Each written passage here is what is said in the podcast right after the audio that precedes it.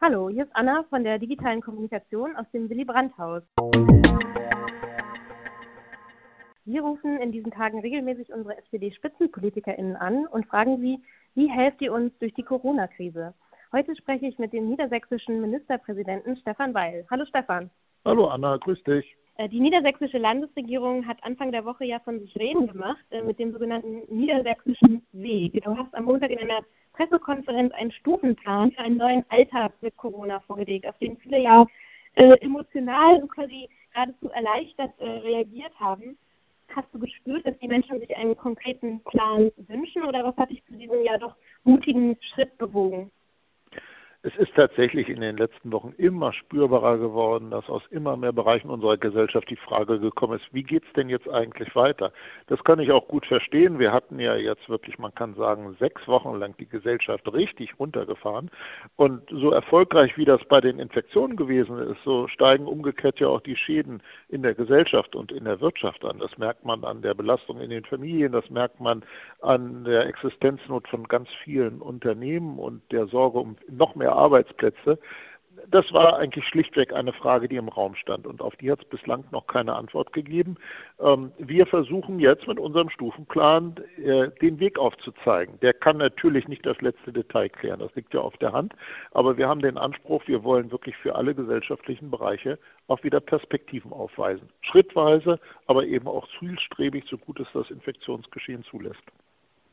Ja, du sagst, ihr wollt für alle Bereiche Perspektiven aufzeigen. Welche konkreten Punkte sieht der niedersächsische Weg denn vor? Ihr habt ja nicht nur an die Gastronomie- und Touristikbranche gedacht, sondern auch die Reaktivierung der Kinderbetreuung spielt ja eine entscheidende Rolle in dem Plan. Also in Niedersachsen müssen die Kinder nicht zum Spielen in den Biergarten geschickt werden. naja, der Spielgarten ist ja auch geschlossen, könnte man fast sagen. Aber im Ernst, die Kinder haben natürlich wirklich eine harte Zeit hinter sich. Wir haben die Schulen und die Kinder, äh, Kindertagesstätten schließen müssen. Aber auch die Spielplätze. Die Spielplätze sind jetzt in Niedersachsen wieder auf. Äh, die Notbetreuung wird von, Zut, äh, von Stufe bis Stufe immer weiter äh, aufgemacht. Das Gleiche gilt für die Schuljahrgänge. Ähm, man muss ehrlich sein, einen Regelbetrieb werden wir in den Kindertagesstätten und auch in den Schulen erst wieder zu Anfang des neuen Schuljahres oder zu Anfang des neuen Kita-Jahres haben. Warum? Weil wir immer und überall versuchen müssen, mit ziemlich kleinen Gruppen zu arbeiten. Und das strapaziert natürlich das System enorm. Und wir haben ja auch gar nicht so viele Fachkräfte, die dann für viel kleinere Gruppen äh, äh, zur Verfügung stehen, denn dann bräuchten wir natürlich viel mehr davon. Ähm, also wir werden nicht wieder sozusagen bis zum Sommer den Normalzustand erreichen, aber mindestens eine wesentliche Entlastung für die Familien und vor allen Dingen für die Kinder, das ist unser Ziel. Die Kinder, die tun mir mit am meisten leid bei dem, was derzeit geschehen ist. Mhm. Am Mittwoch gab es ja dann äh, die Videoschalte aller Ministerpräsidentinnen der Länder äh, mit der Bundeskanzlerin. Wie wurde denn da der niedersächsische Weg in dieser Runde aufgenommen? Ja, ich habe ehrlich gesagt nicht den Eindruck, dass äh, alle das schon so für sich verinnerlicht hatten. Äh, ich habe heute ein bisschen äh, so aus manchen Meldungen den Eindruck gewonnen, dass äh, der eine oder andere Kollege nachzieht. Äh, bin nicht sicher, ob das ebenfalls so über unterschiedliche Phasen für einen mittelfristigen Zeitraum schon vorgedacht ist, was ich dringend notwendig halte. Denn wenn wir alle Bereiche wieder an den Start bringen wollen, dann heißt das natürlich auch, wir können nicht alles auf einmal machen. Damit würden wir natürlich die Infektionsrisiken gleich wieder deutlich erhöhen und das ist vielleicht im Moment wirklich nicht wirklich vertretbar. Ähm, umso wichtiger ist, dass man aufeinander abgestimmte Phasen äh, entwickelt, die eben diese Perspektiven weisen. Und dann gibt es übrigens noch einen zweiten Gesichtspunkt, der ganz wichtig ist. Ähm, man muss ja nicht groß drum reden. Wir haben in den vergangenen Wochen auch tief in Grundrechte eingegriffen. Wir hatten dafür unsere Gründe, aber die Gerichte sagen mit Recht, je länger solche Grundrechtseingriffe dauern, desto klarer müsst ihr eigentlich begründen, warum ihr dieses macht und nicht jenes. Und eine solche Antwort soll unser Stufenplan ebenfalls liefern. Hm. Jetzt hast du in dem Stufenplan ja fünf Stufen vorgesehen. Kannst du ganz kurz umreißen, ähm, wie das aufgebaut ist? Also was sind die verschiedenen Schritte? Ja, man muss es sich so vorstellen, dass wir anfangen mit Schritten, wo wir die Infektionsrisiken sehr in Grenzen halten, aber natürlich umgekehrt auch der ganze Betrieb auch noch sehr gedrosselt wird. Und das wollen wir dann von Mal zu Mal steigern. Das wird vielleicht besonders deutlich am Schulwesen. Das hat angefangen am vergangenen äh, Montag, also am vorvergangenen Montag mit den Abschulklassen. Jetzt haben wir dann die nächstälteren Jahrgänge an den Start gebracht und so soll das in den nächsten Wochen weitergehen. Immer Stück für Stück, aber auch innerhalb der Schulklassen wird sich dann deutlich etwas ändern, denn die werden geteilt und dann findet gewissermaßen ein Schichtbetrieb statt. Die eine Hälfte hat drei Tage in der Woche Schulpräsenz und in der nächsten Woche zwei Tage und die andere Hälfte, bei der ist es genau umgekehrt. Also der Grundgedanke ist, wir wollen alles wieder so gut wie möglich an den Start bringen, aber immer unter den Bedingungen, die wir so lange haben, wie das Virus nun mal in Deutschland existiert. Jetzt hattest du ja vorhin schon angesprochen, ähm, es gibt jetzt auch, oder beziehungsweise es sind jetzt auch die Länder und deine Kolleginnen und Kollegen der einzelnen Bundesländer in der Verantwortung, äh, das für sich äh, umzusetzen und zu schauen, wie die Situation vor Ort ist. Ähm, am Mittwoch hat man ja schon auch mitbekommen, die Schalte äh, hat ja schon noch sehr viel länger gedauert als geplant. Worüber wurde da denn gestritten? Auch da ist über vieles geredet worden, äh, über wichtigere, aber gelegentlich auch über unwichtigere Dinge.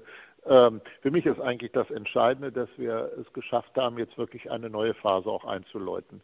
Äh, wir hatten ja wirklich diese Phase, dieses Shutdown, wo alles runtergefahren wurde und da war es extrem wichtig, dass Bund und Länder so eng wie möglich zusammenstehen. Ähm, jetzt haben wir eine andere Phase, nämlich dass wir nach und nach wieder die Gesellschaft an den Start bringen können.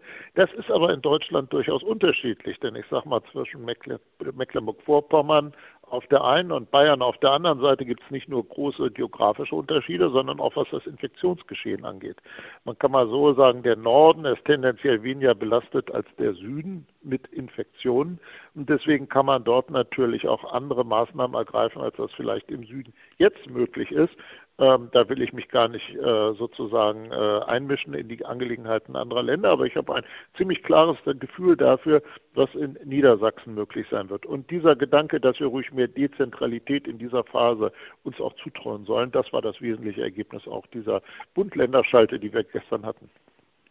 Ja, ein weiteres Ergebnis der Schalte ist ja auch ähm, ja sowas wie eine neue Corona-Formel. Ähm, wenn sich lokal künftig innerhalb von sieben Tagen mehr als 50 von 100.000 EinwohnerInnen neu mit dem Coronavirus anstecken, dann sollen wieder schärfere Kontaktbeschränkungen gelten. Also wie weit ist Niedersachsen von diesem Szenario entfernt?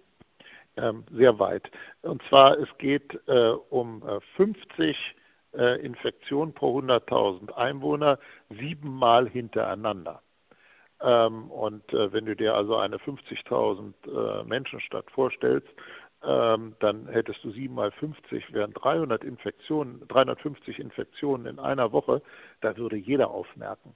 Ähm, das ist deutlich unterhalb dessen, was wir in Niedersachsen bislang hatten. Ähm, und wir würden in Niedersachsen ehrlich gesagt schon deutlich früher äh, gemeinsam mit den Kommunen anfangen daran zu arbeiten. Was wissen wir über die Infektionsherde? Wie können wir die Infektionen eindämmen? Deswegen, ich bin nicht sicher, da gibt es jetzt manche Kritik, ob das System wirklich überall so schon verinnerlicht worden ist. Es ist wirklich eine ziemlich hohe Messlatte. Auf deinem Instagram-Profil war jetzt zu sehen, dass du ja selber auch ein Stückchen neu gewonnene Freiheit genießen konntest. Du hast dir einen Besuch beim Friseur gegönnt. Ähm, wie war es denn für dich und ähm, ja, auf welche anderen Lockerungen freust du dich jetzt persönlich am meisten? ja, also der Besuch beim Friseur war für mich höchst ertragreich. Ähm, wenn du dir die Bilder vorher und hinterher anguckst, dann wirst du wissen, was ich meine. Äh, ich habe mich ehrlich gesagt auch gefreut. Ich hatte den Eindruck, dass da doch ziemlich viel auf meinem Kopf so unterwegs war. Da sind die Geschmäcker ja unterschiedlich, aber mir ging es hinterher besser als vorher. Das ist ja auch einfach ein Stück neu gewonnene oder wiedergewonnene Normalität. Und Stichwort Normalität, äh, ab Montag haben in Niedersachsen wieder in begrenztem Umfang die Gaststätten auf und meine Frau und ich, wir freuen uns schon auf unseren Stadtteil Italiener. Sehr schön. Da wünschen wir euch eine gute Zeit. Danke, dass du dir die Zeit auch fürs Gespräch genommen hast und alles Gute, Stefan. Danke. Mach's gut. Tschüss, Anna. Ja.